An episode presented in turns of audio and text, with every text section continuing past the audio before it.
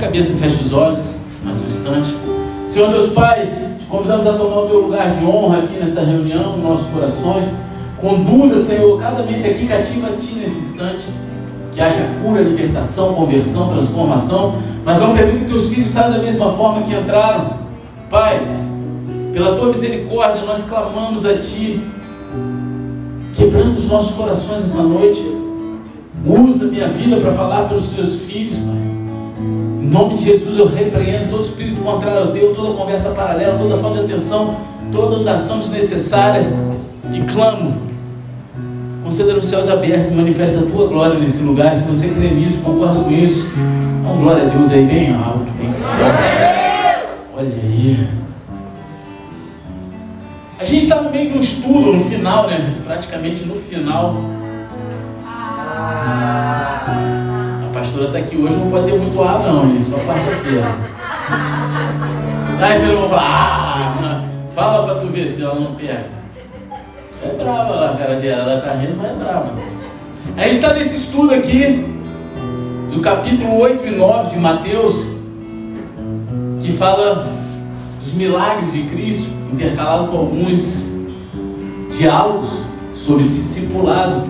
E uma das coisas que a gente aprendeu é que nem todas as passagens nessa parte da escritura vai ser sobre milagre, né?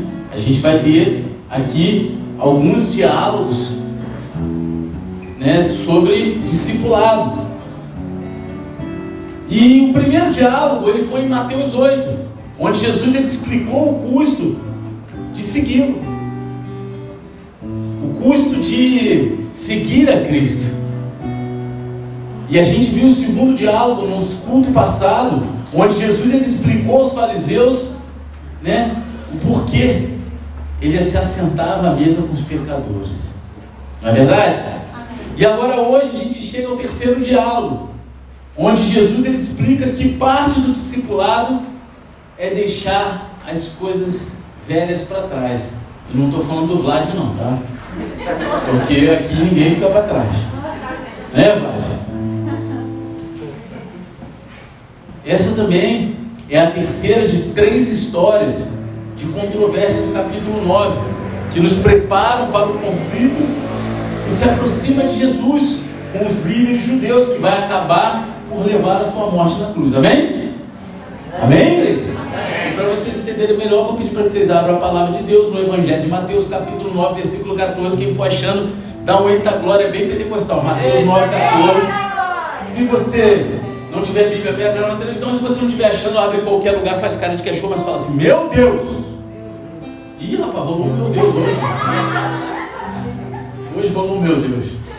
Ah, meu Deus. Todos acharam? É. Ih, rapaz, só três pessoas? Cadê o Eita Glória? A igreja pentecostal pode fazer barulho. Eita! Olha aí. Vieram depois os discípulos de João e perguntaram a Jesus: Por que nós e os fariseus jejuamos muitas vezes, mas os seus discípulos não jejuam? Jesus respondeu: Como podem os convidados para o casamento estar tristes enquanto o noivo está com eles?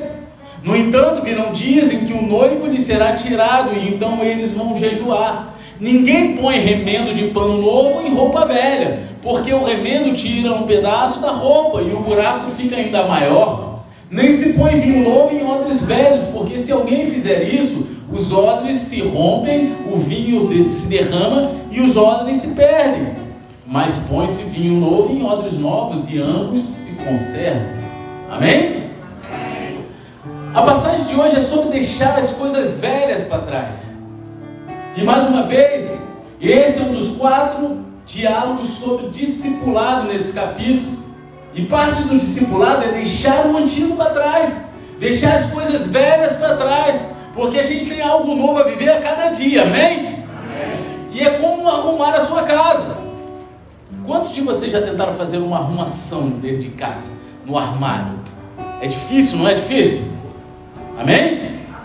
Uma das razões pelas quais é tão difícil é porque você vai ter que abrir mão das coisas velhas. Você vai ter que pegar aquela mala velha que tem lá, aquela caixinha de guardado que tu não quer mexer e começar a querer. Eu já estou vendo até umas esposas dando as cutucadas. Quando chegar em casa vai arrumar. É de Deus, Deus falando através do pastor. Né? Mas quando eu casei, eu tive que fazer uma arrumação nas minhas coisas. Né? Isso tem 12 anos atrás, né? E eu tenho vergonha de dizer que eu encontrei roupas ali que eu usei no final da minha adolescência. Não é verdade? Quer? Não, não, não, não, não. Tem cabeça que eu me arrependo de ter dado. Eu falo, meu Deus, mas amém. Agora, eu tenho certeza que eram roupas ótimas naquela época. E serviram até hoje, se não tivesse sido obrigado. Mas elas cumpriram o propósito delas. E é provavelmente tempo de seguir em frente. Pelo menos a pastora pensa dessa forma, amém? E ela tem razão. Amém? Ela está certa nessa área. Às vezes você tem que abrir mão do velho para abrir caminho para o novo. E é sobre isso que Jesus está falando nessa passagem. Deixar ir as coisas velhas que não se aplicam mais agora que vem Jesus para nossas vidas. Porque agora que Jesus vive em nós, quem é Jesus vive na tua vida? Através da tua vida? Tem coisas que não cabem mais. Quando Jesus vem, tudo muda, os velhos métodos não funcionam mais, os velhos padrões não se encaixam. E isso é uma grande verdade, tanto historicamente quanto pessoalmente. Historicamente, quando Jesus veio, tudo mudou. E pessoalmente, quando Jesus entra na nossa vida, tudo muda também. Você é a mesma pessoa de antes de conhecer Jesus? Se é, meu querido, você não é crente, não. É hora de deixar as coisas velhas para trás. A passagem de hoje ela começa com uma pergunta sobre o jejum, especificamente falando, porque os discípulos de Jesus não jejuam. Por que que eles não jejuam? E embora a resposta de Jesus inclua o jejum, Jesus usa essa pergunta em particular para nos ensinar uma verdade muito mais ampla. Porque tudo mudou quando Jesus veio. Tudo transformou. Eis que tudo se fez novo. Versículo 14: Vieram depois os discípulos de João e perguntaram a Jesus: Por que nós e os fariseus jejuamos muitas vezes, mas os seus discípulos não jejuam? Então vamos falar sobre jejum nesse momento, amém? Quem é que jejua aí? Glória a Deus. Olha aí. O Antigo Testamento, ele ordenava que as pessoas jejuassem. E essa ordenança era para que acontecesse apenas um dia do ano. Amém? Que era o dia da expiação. Então, havia essa ordenança de jejum para o povo de Israel no dia da expiação. Mas as pessoas jejuavam também em outras ocasiões. O jejum era uma expressão de tristeza, seja por uma perda na vida da pessoa ou como parte do arrependimento pelo pecado. E geralmente era associado à oração, e às vezes toda a nação orava e jejuava junto. Agora, os fariseus no tempo de Jesus, eles jejuavam duas vezes por semana. Eles jejuavam às segundas e às quintas-feiras, como um reloginho certinho. Eles consideravam isso um ato religioso, de piedade exterior, e frequentemente eles faziam grandes esforços para garantir que todo mundo soubesse disso. Para que todo mundo ficasse sabendo que eles estavam jejuando. Eles iam lá no Instagram, naquela época né, tinha o Instagram de Israel. Era o Israelgram. E eles postavam lá jejuando. Partiu o jejum. Cara de, de sofrimento. Não era isso? Jesus, eles, o, Jesus descreveu esses homens como propositadamente sombrios e tristes, desfigurados, que eles desfiguravam os seus rostos para mostrar aos homens que eles estavam jejuando. Jesus ele fala isso.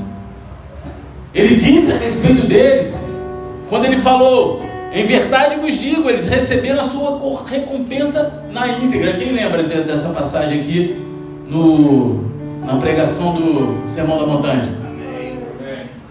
Vocês jejuarem, não fiquem com uma aparência triste como os hipócritas, porque desfiguram o rosto a fim de parecer aos outros que estão jejuando. Em verdade lhes digo que eles já receberam a sua recompensa. Por quê? Porque eles queriam que os outros soubessem, os outros já souberam. Então a recompensa deles já foi dada. Você está entendendo? Os seguidores de João Batista, eles também praticavam jejum, mas o jejum deles era um pouco diferente do dos fariseus. A mensagem de João foi uma mensagem de arrependimento em preparação para a vida de Cristo.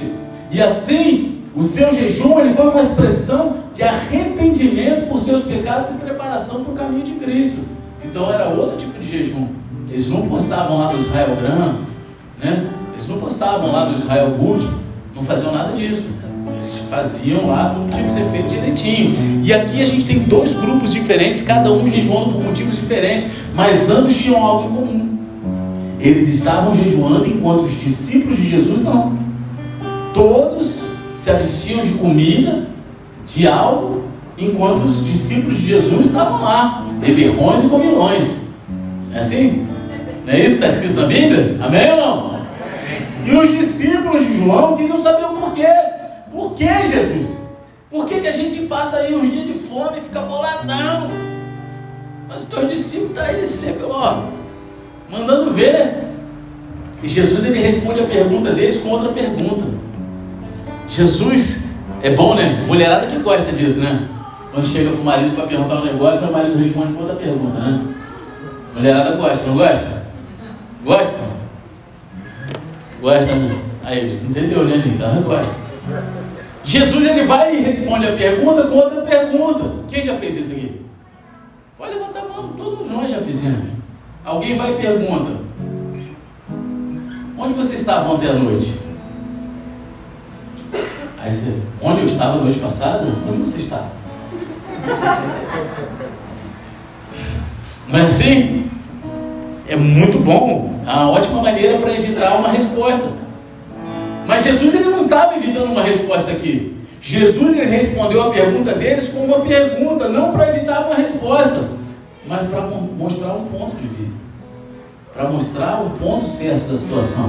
O versículo, vamos, vamos dar uma olhada no versículo 15, quando perguntaram por que, que seus discípulos jejuam, Jesus ele fala o seguinte, na parte A do versículo: Como podem os convidados para o casamento estar tristes enquanto o noivo está com eles?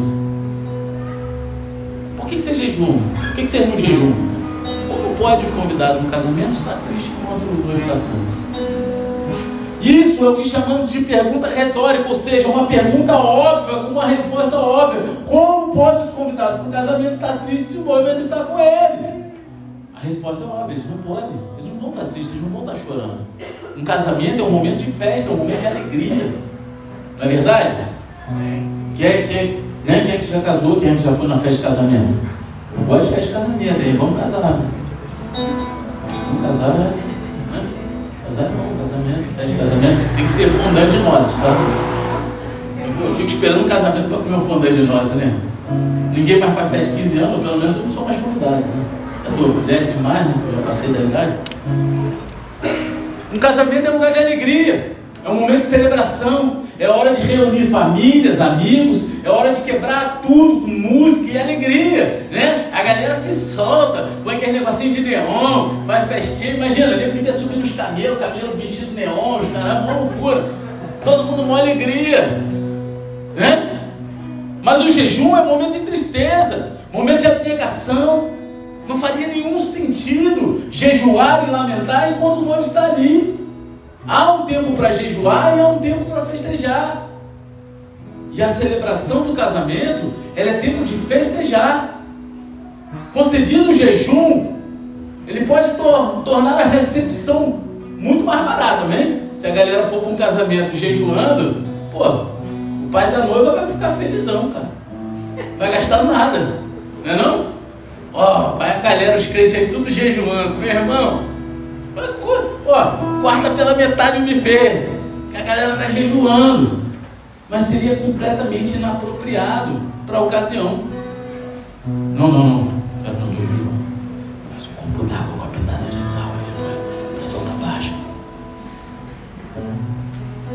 Então o que Jesus estava dizendo com isso? Jesus está dizendo que Ele é o noivo. Ele é aquele que Israel tem esperado por todos esses anos. Ele estava insinuando isso com todas as letras. Vocês esperam o noivo, eu sou o cara. Eu estou aqui. Então sim, fazia sentido jejuar antes, quando estavam esperando por ele, se preparando para a sua vida. Mas agora que Jesus veio, tudo muda. O noivo está aqui. Esse é o momento de regozijo. No Antigo Testamento, a imagem do noivo ou marido era usada para se referir a Deus em relação a Israel. No Novo Testamento, ela é usada diretamente relacionada a Jesus em relação à igreja. E não era hora de jejuar porque o noivo estava presente. Como podem os convidados estar tristes enquanto o noivo está com eles? E a resposta: eles não podem enquanto estiverem com eles. Não tem como. É por isso que Jesus continua dizendo no restante do versículo: No entanto, virão dias em que o noivo lhe será tirado e então eles vão jejuar. Jesus está falando aqui da sua morte. Está falando, ó, eu estou aqui nesse momento, é momento de festa. Vai ser chegado o dia que eu vou morrer. E aí sim é tempo de jejuar. Quando Jesus diz que o noivo será tirado deles, ele usa a mesma palavra encontrada em Isaías 53, 8, que também fala da morte de Jesus. Que fala assim: pela opressão e juízo, ele foi levado. Os discípulos eles estão se alegrando em sua presença agora, mas chegará o dia em que ele vai ser tirado deles. Então, eles lamentarão a sua ausência. Então, eles vão jejuar. Eles vão entrar no jejum verdadeiro. Amém? Amém. Algumas pessoas acreditam que Jesus ele está falando aqui apenas sobre o período entre a sua morte e sua ressurreição. Mas eu acredito que as suas palavras se aplicam a nós hoje também. Só uma pessoa entendeu. Sim, Jesus ele está presente conosco hoje por meio do Espírito Santo mas ainda ansiamos por sua vinda. Amém? Não é? E assim ainda é apropriado jejuar como uma expressão do nosso anseio e desejo por Ele. Mas o nosso jejum é diferente do jejum dos seguidores de João e também dos fariseus, né? em nome de Jesus. Amém? A gente não jejua mais em luto, a gente jejua em antecipação, esperando o retorno do nosso Salvador. Amém? Tudo mudou quando Jesus veio. As leis do Antigo Testamento não se aplicavam mais da mesma maneira. As cerimônias e sacrifícios judaicos foram cumpridos na morte de Cristo na cruz. Todo o Antigo Testamento aguardava a vinda do Messias e agora o Messias havia chegado. Essa é a primeira razão pela qual é hora de deixar o velho para trás. Porque tudo mudou quando Jesus veio. Porque onde Jesus está, tudo é transformado, tudo é mudado. A água se transformou em vinho. O que era morto ressuscitou. Eu costumo falar aqui, eu não vou falar isso não, porque eu já falo isso. Eu sempre falo aqui que Jesus na cruz ele, ele foi crucificado com, com dois criminosos juntos, amém? Amém ou não? E ele morreu antes dos caras, né? Mas como pode ele sendo Deus morreu antes? Ele morreu antes, porque se os caras morressem antes dele, ia ficar ressuscitando até Jesus morrer, meu irmão. Que onde Jesus chegou, quem estava morto ressuscitou. A presença de Jesus é incompatível com a morte. Então os caras iam ficar, morre, morre, morre, morre, morre, morre. Então Jesus morreu para deixar os caras morrer em paz, meu irmão. Um foi para o inferno, outro para o céu. Amém? Não é isso? É isso. Senão ia ser um morto-vivo celestial, né, meu irmão? Morto-vivo, morto-vivo. Não dá, cara. E a segunda razão pela qual é hora de deixar o que é velho para trás é que o velho é incompatível com o novo. Se você quer algo novo, você tem que abrir mão do velho, cara. Glória a Deus. Né? Isso se aplica até na cachaça, né, meu irmão? Se tu quer beber vinho novo, larga o velho barreiro para trás. Em nome de Jesus, está amarrado. É, tu, tu rico, já bebeu muito velho barreiro, né? Eu bebi a caninha da roça. Tá rindo, é? Você não tá quieto, tá falando? Tem que para trás. Os métodos antigos já, já não são mais compatíveis. Há um novo método. Isso é o que Jesus diz na próxima parte dessa passagem. E você quer ver algo assim muito real, né? Isso não se aplica a mim, eu acho que só vai ter duas pessoas que fizeram isso aqui, né? Porque é uma igreja jovem. Mas quem fez curso da datilografia? Não era para levantar a mão para se expor, não, estou brincando. Hoje adianta de alguma coisa esse curso? Teve uma época que para você trabalhar em qualquer empresa você tinha que ter um curso da datilografia, se ninguém queria. Hoje são novos métodos. O número de toques por minuto. Quê? O número de toques por minuto. Número de toques por minuto. Ah, O que? No celular? Não, não, não. Ah, tá. Meu avô, ele era, ele começou como escrevente de cartório. O pessoal fala que na Rua do Rosário ali, que ele era escrevente de cartório na Rua do Rosário, depois ele chegou a ser oficial de cartório. Mas o pessoal parava para ver ele datilografando. Que era rápido, blá, blá, blá, blá, blá, parecia que ia quebrar a máquina, quebrar tudo. Isso era uma onda, nego tinha concurso, campeonato de quem datilografava mais rápido. Hoje isso não serve para nada. Tem gente que tem lá o certificado de curso da datilografia, serve para quê? Para nada. Para nada. Sabe por quê? Porque mudou, o novo veio, o velho ficou para trás. E se a gente não entender isso, a gente quebra, a gente fica paralisado no tempo. Então, se você quer crescer, quer viver em novidade de vida, você tem que deixar o que é velho para trás e viver o novo de Deus todos os dias. Mateus 9, 16 ao 17a diz o seguinte: Ninguém põe remendo de pano novo em roupa velha, porque o remendo tira um pedaço da roupa e o buraco fica ainda maior. Nem se põe vinho novo em odres velhos, porque se alguém fizer isso, os odres se rompem, o vinho se derrama e os odres se perdem. Jesus ele usa duas ilustrações correspondentes aqui para enfatizar o mesmo ponto. O que é velho é incompatível com o novo. Aquilo que é velho não tem como ser compatível com o novo. Eu não sei se você seria milionário. Você não compra um carro novo sem vender o velho. Não é isso? A não ser que você seja muito rico. Não, vou ficar comprando um monte, vou ficar juntando mineria. Aí daqui a pouco também com um ferro velho na porta de casa. Eu conheço um cara aqui que, pô, quando eu conheci, eu cheguei na casa dele, tinha uns dois carros abandonados. Não é rico não, né? É rico, né? Da graça de Deus, né? Graça. Glória a Deus. O carro ia ficando velho, ele largava lá e ia ficar. Era Dercy Gonçalves. Aí Dercy Gonçalves, né? Transformava, era transformava. Era o Transformer, né? Se transformava, era Dercy Gonçalves. Misericórdia. Primeiro ele usa a ilustração do pano novo. A maior parte das nossas roupas hoje, ela é pré-lavada. Amém? Eu sou da época, né, eu sou faixa preta de jiu-jitsu, mas eu sou da época, quando eu comecei a treinar, kimono pré-lavado, que era chamado de alvejado, era coisa de playboy, de rico. Hoje em dia todo kimono é branquinho. E olha que minha família tinha dinheiro, mas meu kimono era cru, eu era doido, eu ficava invejando aqueles que tinham kimono branquinho. O meu era aquela cor de, de brinco né? Amarelado, tinha um cheiro. E aí, pô, você lava, tinha que comprar 3 km de maior do que você, porque tu lavava o bagulho, encolhia, que era beleza. Não é isso? Mas era diferente na época de Jesus. Se você tivesse uma peça de roupa mais velha, que foi lavada várias vezes, já tinha encolhido tudo que tinha para encolher, né? Você não podia botar um remendo novo que ainda não tinha encolhido. Um remendo, um pedaço de pano que não era pré-lavado, né? Digamos que você tenha um buraco na sua vestimenta de roupa que já foi lavada várias vezes, já encolheu, e aí você costurou um pedaço de pano novo que não foi para lavar, que ainda não encolheu. E aí quando o remendo encolher, o que, que vai acontecer? Vai repuxar o pano velho e vai, né? Sonoplastia, como é que é que faz o pano velho aí? Aí. Nunca mais, né? Depois da águia, meu irmão. Depois da águia, nunca mais faz a sonoplastia. O que, que Jesus está dizendo aqui? O antigo é incompatível com o novo. Ninguém costuraria um remendo do pano novo em roupa velha. Não faz sentido. Não faz sentido. A segunda ilustração tem a ver com odres e vinho. E aqui Jesus está falando sobre recipientes de pele de cabra, que as pessoas elas usavam para colocar água ou vinho naquela época. E quando esses odres eram novos, eles eram flexíveis e eles ainda tinham a capacidade de, de esticar, tinha uma elasticidade.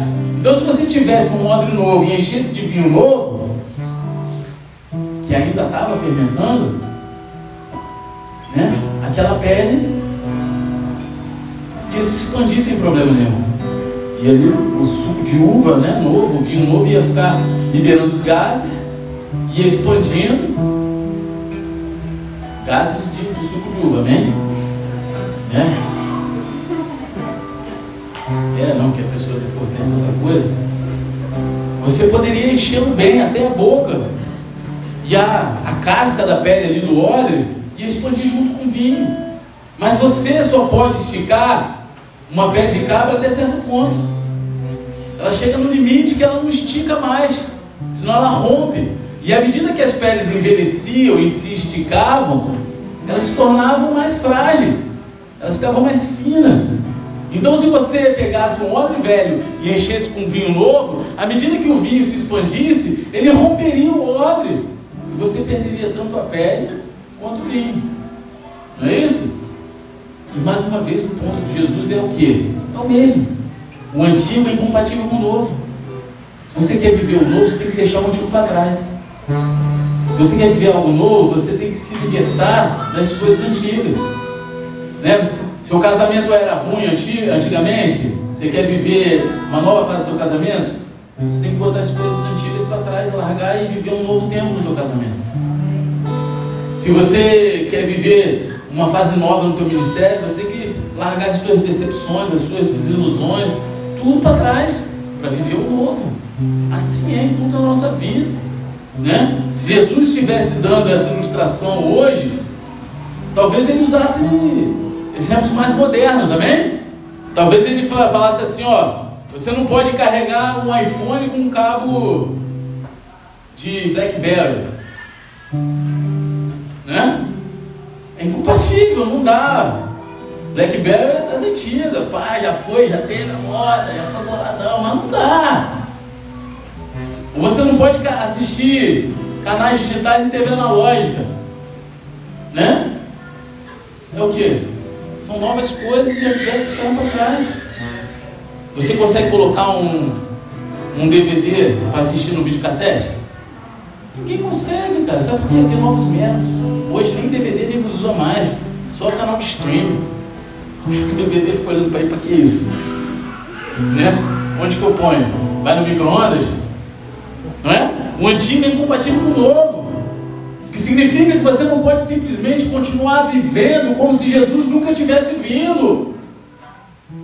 Como Deus disse por meio do profeta Jeremias, lá no capítulo 31, versículo 31 a 34: Eis aí vem dias, diz o Senhor, em que firmarei nova aliança com a casa de Israel e com a casa de Judá, não segundo a aliança que fiz com os seus pais no dia em que os tomei pela mão para os tirar da terra do Egito, pois eles quebraram a minha aliança, apesar de eu ter sido seu esposo, diz o Senhor, porque esta é a aliança que farei com a casa de Israel, depois daqueles dias, diz o Senhor. Na mente lhes imprimirei as minhas leis, também no seu coração as inscreverei. Eu serei o Deus deles e eles serão o meu povo. Não ensinará jamais cada um ao seu próximo nem cada um ao seu irmão, dizendo: Conheça o Senhor, porque todos me conhecerão, desde o menor até o maior deles, diz o Senhor, pois perdoarei as suas iniquidades e dos seus pecados jamais me lembrarei. Deus disse: Está chegando a hora em que eu vou fazer uma nova aliança. E Jesus disse: Chegou a hora. Deus disse lá em Jeremias: está chegando a hora. Jesus falou: chegou a hora. A hora é agora. A nova aliança de Deus é uma aliança que Ele fez por intermédio de seu Filho Jesus. É uma nova aliança no sangue de Jesus. Jesus ele morreu pelos nossos pecados na cruz e todos que colocam a sua fé nele vão ser salvos. Você está entendendo? Quem é que coloca a fé em Jesus Cristo? Então a sua alegria é a salvação. E a nova aliança é incompatível com a antiga. O tempo da antiga aliança acabou, terminou, está feito, foi consumado. Jesus é a nova aliança. Hebreus 8,13 diz assim: quando ele diz nova aliança, torna antiquada a primeira. Ora, aquilo que se torna antiquado e envelhecido está prestes a desaparecer. Está entendendo? Na verdade, todo o livro de Hebreus é uma grande explicação de como tudo mudou agora que Jesus veio. E não apenas como tudo mudou, mas como tudo mudou para melhor. que tudo está melhor agora que Jesus veio. Esse é o tema principal de Hebreus e é também o tema dessas duas ilustrações. O antigo é incompatível com o novo. É a hora de deixar o velho para trás. Sabe? Para de viver como uma mala velha carregando um monte de quinquilharia que não presta para a tua vida agora. Jesus ele já veio para transformar a tua mente, teu coração, a tua casa, a tua família, tudo que você vive. Deixa o que para trás ficou e parte em direção ao alvo.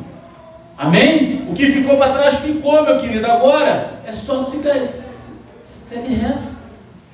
Segue reto. Segue reto.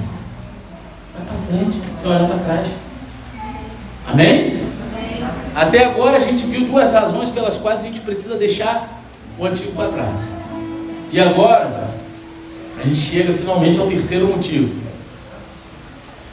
A sua vida deve mudar para acomodar Cristo. A nossa vida tem que mudar. Na primeira parte do versículo, Jesus disse: Nem se põe vinho novo em odres velhos. Mas agora ele termina dizendo: Mas põe-se vinho novo em odres novos, e ambos se conservam. Quando Jesus vem, tudo muda. Lembre-se que a gente disse que isso é verdade tanto histórica quanto pessoalmente.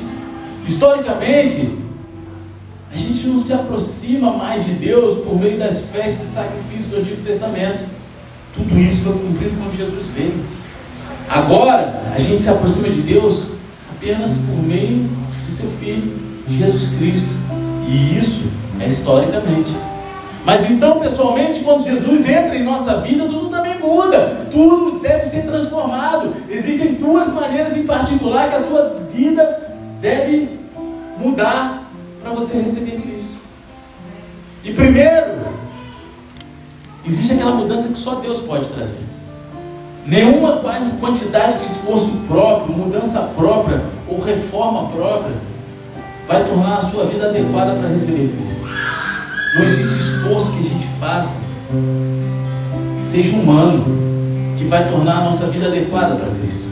Deus, ele deve trazer uma mudança em você primeiro. E é por isso que Jesus disse: você deve nascer de novo. E aí vem aquele corinho, cadê o corinho? Ele vai te matar, vai te ressuscitar. Ele vai te matar, vai te ressuscitar. Canta aí, canta aí, Mário. É o Nicolas que gosta, cadê o Nicolas? Canta aí, Nicolas. Aí ele fica rindo. Vai cantar, vai cantar?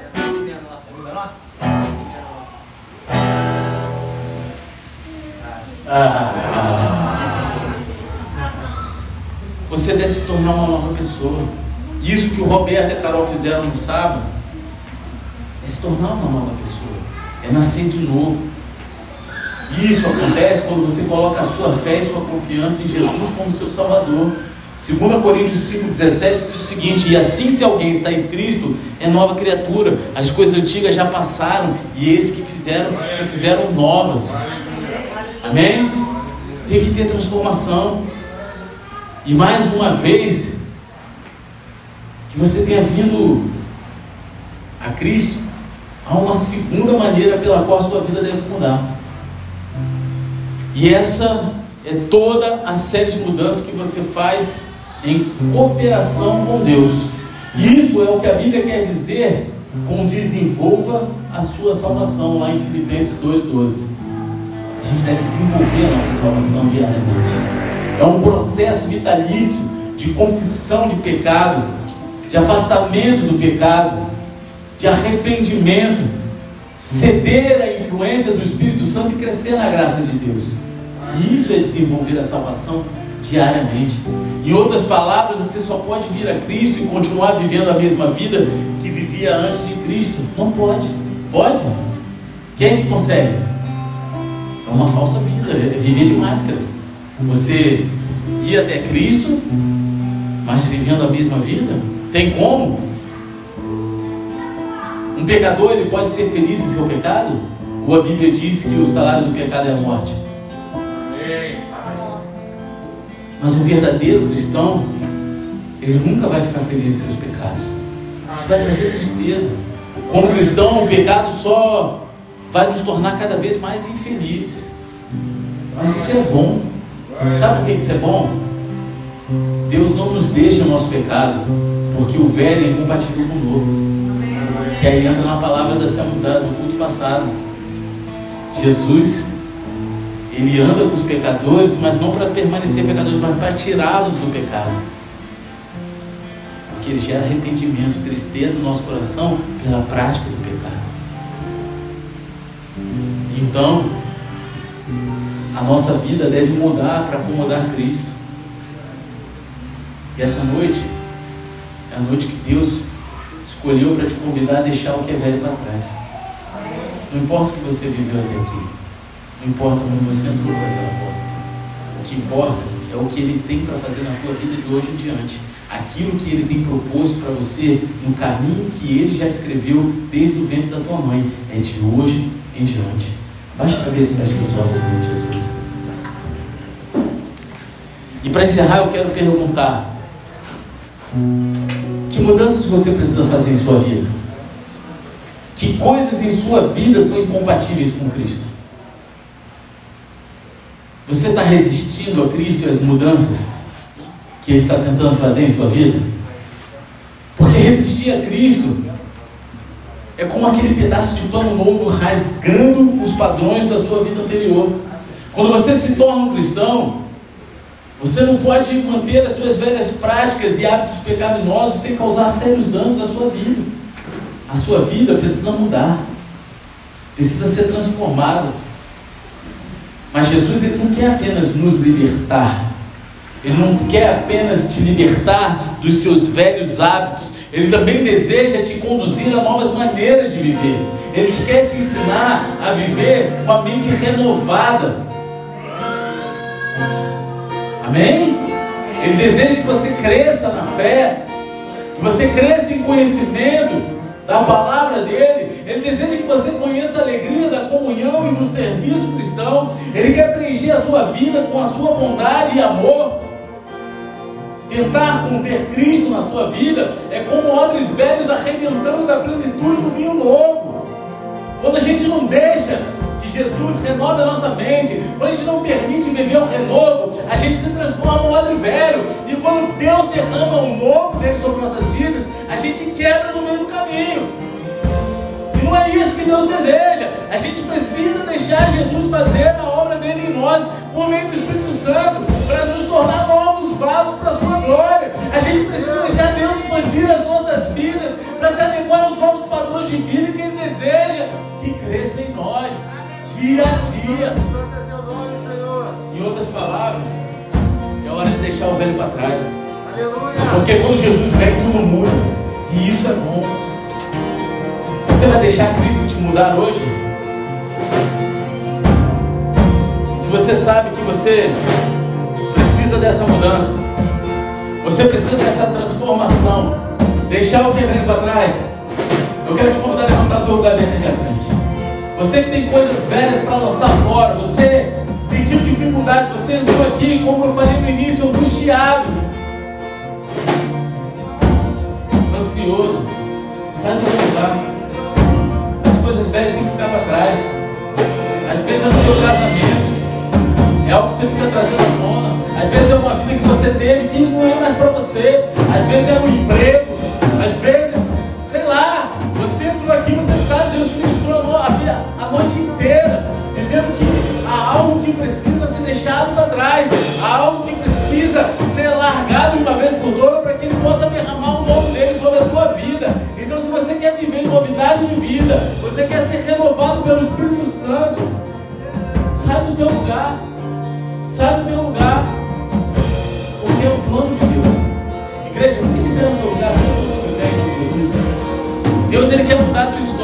Ele quer fazer a obra dele na tua vida. Ele quer terminar aquilo que ele começou. Mas ele precisa que você se disponha para isso. E hoje a única coisa que ele está te pedindo é que você saia do teu lugar. Hoje a única coisa que ele está falando para você é sai do teu lugar. Sai do teu lugar. Reconhece. É necessário. É necessário esse reconhecimento. É necessário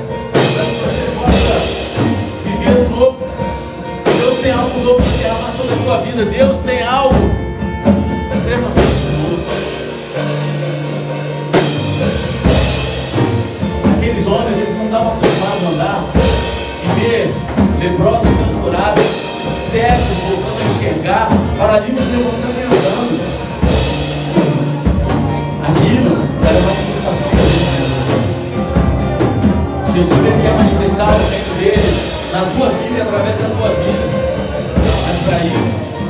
É necessário renovar. Jesus falou que através de nós operaria obras maiores, iguais ou maiores que a dele. Mas a gente precisa ter a mente renovada. A gente não pode se conformar com aquilo que é velho, aquilo que ficou, deveria ficar para trás. A gente não deveria se conformar.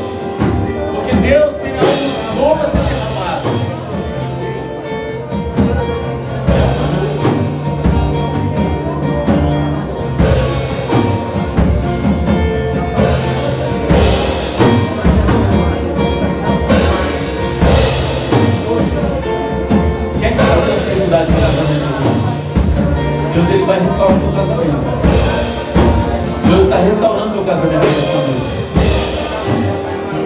Porque aquilo que você passou lá atrás não vai te doer mais.